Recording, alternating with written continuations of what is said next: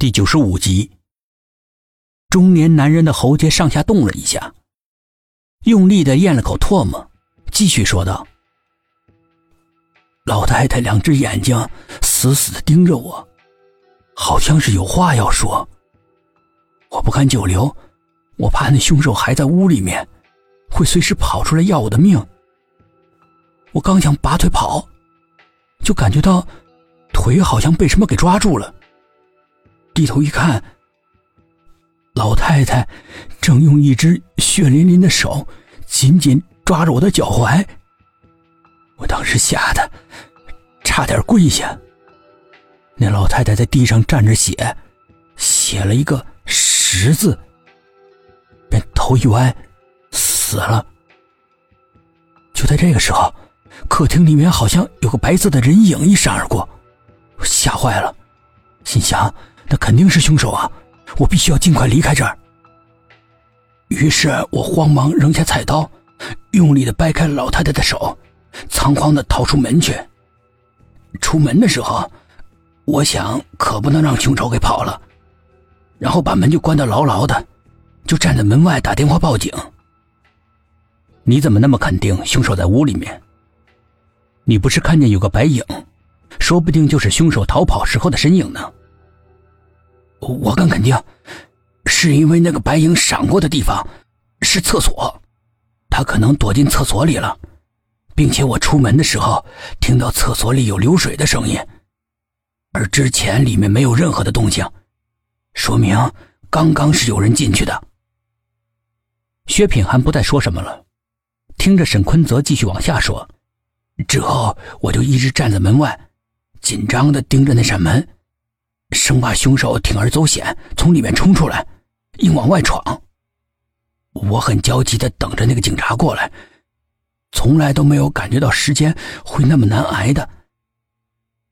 在警察赶过来之前的这段时间里，那个出了命案的房子里面始终是静悄悄的，没一点动静，更别说是有歹徒夺门而出了。整个时间里，一点异样都没有。沈坤泽越往下说，脸上的恐惧就越积越厚，整张脸因为极度的恐惧而变了形，显得很狰狞。他颤抖着拿出一根烟来点上，抽了两口，稳定了一下情绪，却发现根本就没点燃。他这才如梦方醒一样，从身上摸出了个打火机。不知道是不是因为打火机里面没气了，还是因为他的手抖得太厉害了，打了好几次，连个火苗都没闪一下。薛品涵掏出了自己的打火机，默默的给他点上。沈坤则狠狠的抽了两口，可能是因为抽的太快的原因，他忍不住剧烈的咳嗽了起来，半天这才停住了咳嗽。他的面前蓝色的烟雾缭绕着，那张因为被呛到而显得痛苦的脸在烟雾中变得模糊不清。他沙哑着嗓子，无限惊恐的说：“可是。”怪事儿就是，警察赶过来之后发生了。警察赶过来，打开门，来到了卧室，里面空空如也的，老太太的尸体不见了，连地上的血也没了，更别提老太太临死前写的那个字了。整个房子，正如你进来时候看到的那样。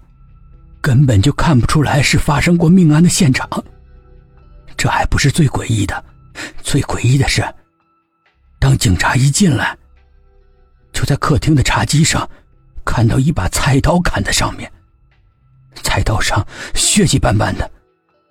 他们怀疑我，怀疑我是精神病人，怀疑我是精神病应激杀人，要把那菜刀拿去做鉴定，可可我没杀人呐。沈坤泽又紧张又害怕，嘴唇不停的颤抖着，两只眼睛因为恐惧瞪得溜圆，思绪沉浸在当时的恐怖气氛里。直到被夹在两指之间的香烟烫到，身子这才剧烈的抖动了一下，才从噩梦般的回忆中清醒过来，一脸恐惧的看着薛平寒：“相信我，会杀人吗？”薛品涵正要好言安慰，门却突然开了，田梦端着两杯水走了进来。